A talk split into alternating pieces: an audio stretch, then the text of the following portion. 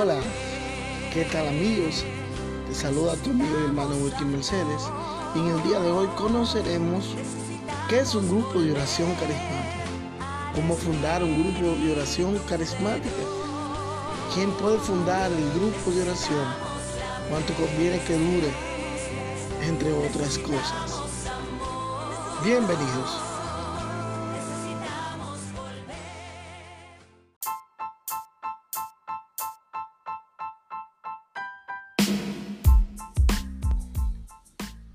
Hola, ¿qué tal? Sean todos y todas bienvenidos a este nuevo podcast.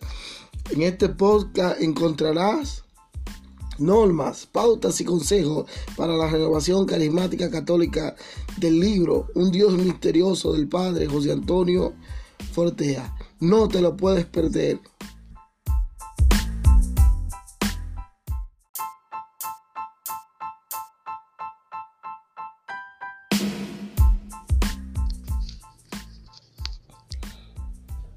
¿Qué es un grupo de oración carismática?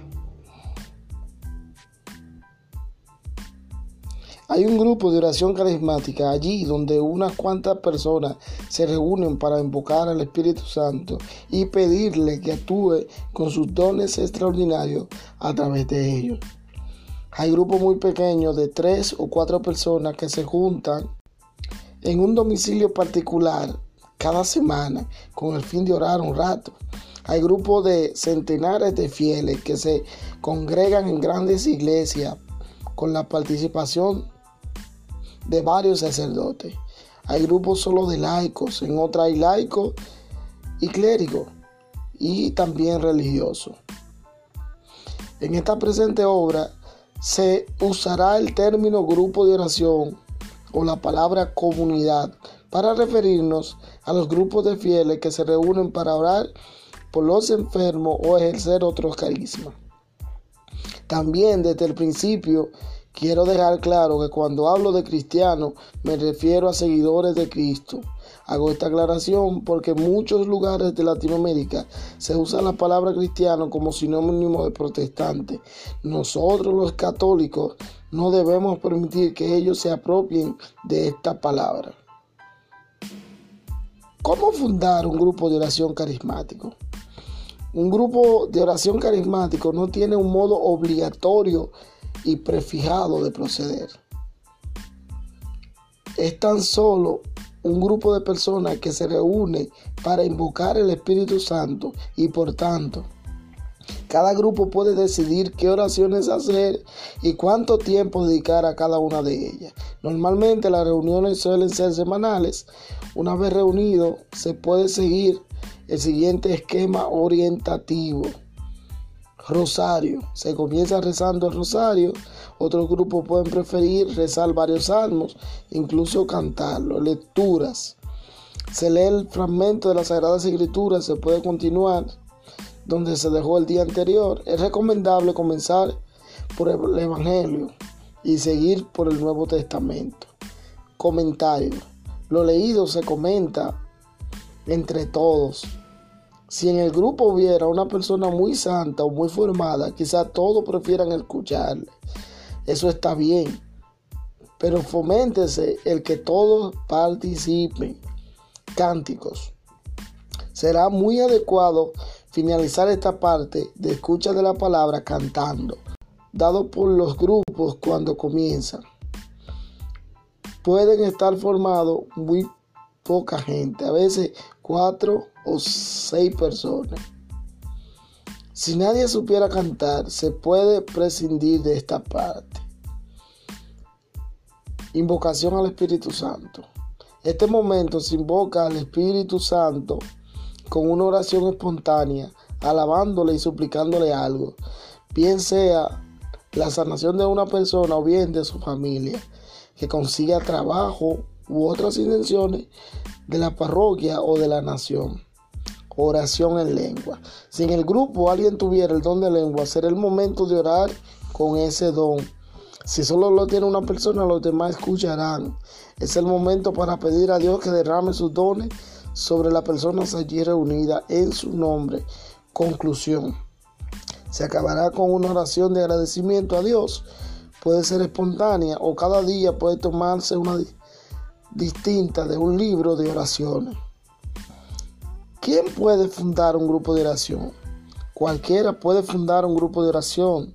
Todo fiel cristiano tiene el derecho de reunirse con otros fieles para orar. El derecho de asociación es un derecho protegido por las leyes de la iglesia. Para reunirse a orar no se requiere ningún permiso previo.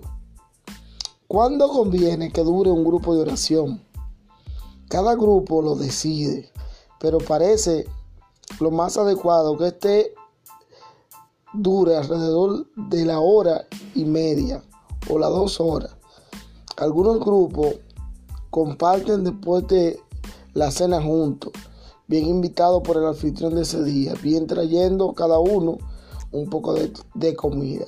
Este tipo de confraternización es muy positiva, pues a los lazos religiosos se unen los lazos de amistad con el tiempo. Por otra parte, acabar con una cena recuerda a los primeros cristianos que también se reunían en la casa y después cenaban juntos. Si bien muchos grupos cuando se hacen más grandes se reúnen en las parroquias, ¿cualquiera puede fundar un grupo de oración? La respuesta es sí.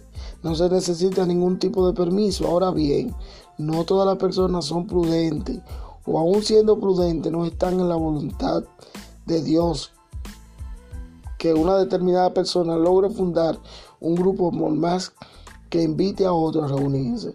Si una persona lo intenta y no lo logra, deberá pensar que quizás lo que Dios quiere es que se una a un grupo ya existente.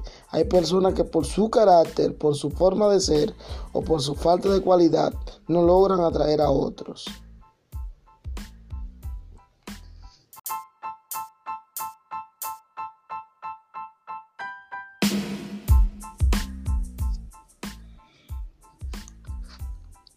La renovación carismática católica es muy organizada. Y para ser reconocido, un grupo de oración debe cumplir con varios requisitos. Entre ellos, debe haber cumplido un periodo de tres meses de reuniones interrumpidas. También asistido por un asesor con experiencia carismática conocida. Los servidores de ese grupo deben haber realizado un seminario de vida y que los demás miembros conozcan el seminario de vida en el Espíritu. Debe tener un equipo de servidores que asuma el compromiso de ser formado en la escuela de formación de servidores. Para el grupo de oración pertenecer a la renovación carismática debe estar haber pasado por la escuela de servidores. También que el párroco debe conocer y acoger al grupo de oración y ser reconocido por los diferentes equipos parroquiales, zonales y todo eso. Para ser reconocido también debe enviar una solicitud al equipo parroquial o al equipo sede correspondiente pidiendo ser incorporado a la renovación carismática y cumplir los estatutos correspondientes. Aunque todos podemos formar un grupo de oración, debe estar avalado y conducirse mediante los estatutos y normas que rigen nuestra iglesia. Esto lo podemos ver en los estatutos de grupos de oración carismáticos y los ministerios carismáticos del capítulo 3, donde nos definen qué son los grupos de oración.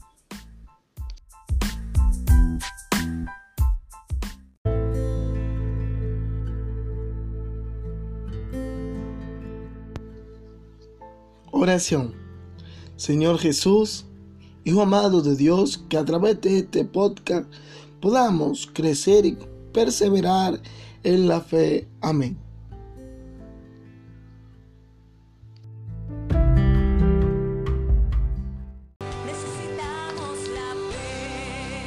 Gracias por estar aquí en este podcast. Gracias por compartir. Espero que, que esta información te haya ayudado.